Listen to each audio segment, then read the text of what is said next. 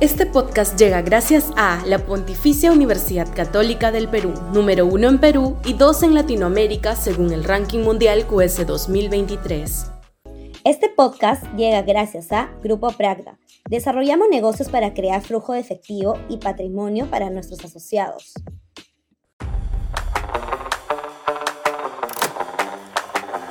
Un gobierno sin esqueleto. Sudaca, Perú. Buen periodismo traumado al parecer por la desmedida reacción represiva de diciembre del 2022 y enero del 2023, que sigue sin convocar actos de justicia y reparación, el gobierno ha decidido ahora convertirse en un organismo sin esqueleto, un amasijo blandengue, flexible hasta la sumisión frente a cualquier acto que implique tomar decisiones fuertes. En la interna, le queda claro al MEF que lo de Petroperú no tiene arreglo, pero el titular de Energía y Minas presiona y como parece tener un poder prestado que ejerce dominio sobre la presidenta y el premier, los lleva a contemporizar y decidir salvar a la empresa como dé lugar, sin importar que ello le va a costar a todos los peruanos una fortuna.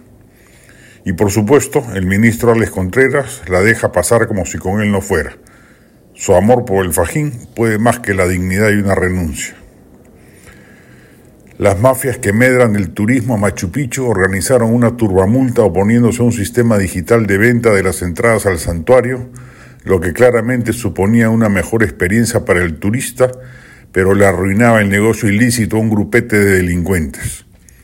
De la mano con la izquierda trasnochada que tenemos en el país, que acusaba idiotamente la privatización de las centenarias ruinas, a ver si de paso la, la prensa deja de lado la muletilla infundada de llamarlas milenarias que tienen apenas cinco siglos y pico.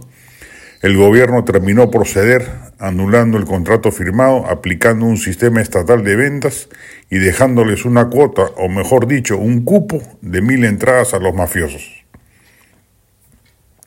Como está impedida de hacer huelga, la mafia de los controladores aéreos, un sindicato de 16 personas, decidió sabotear los vuelos de todo el país durante un par de días, reclamando que les vuelvan a conceder las horas extras que les permitían sueldos exorbitantes y que les fueran cortadas luego de que Sudaca revelara que se dedicaban a dormir en plena torre de control.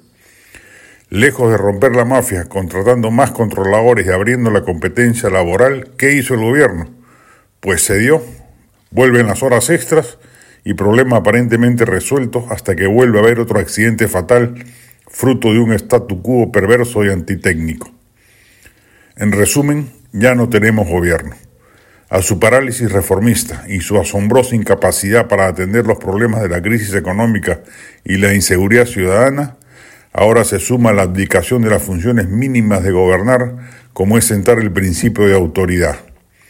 No se entiende cómo, aparte de los congresistas que necesitan la permanencia de Boluarte para asegurar la suya propia, hay aún destacados miembros de la élite política y empresarial que crean que es mejor que el régimen dure hasta el 2026 sin exigencia alguna de por medio en aras de una precaria estabilidad.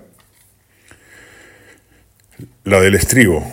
Dos recomendaciones al desgaire. El libro De Noche bajo el puente de piedra de Leo Perutz, una joya ambientada en la Praga del siglo XVI, historia y literatura de la mano, y la película Incendios, dirigida por Denis Villeneuve, nominada al Oscar a Mejor Película Extranjera el 2010.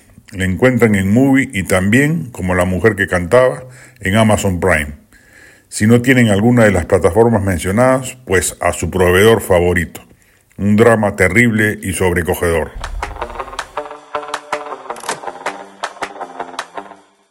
Este podcast llega gracias a la Pontificia Universidad Católica del Perú, número uno en Perú y dos en Latinoamérica según el ranking mundial QS 2023.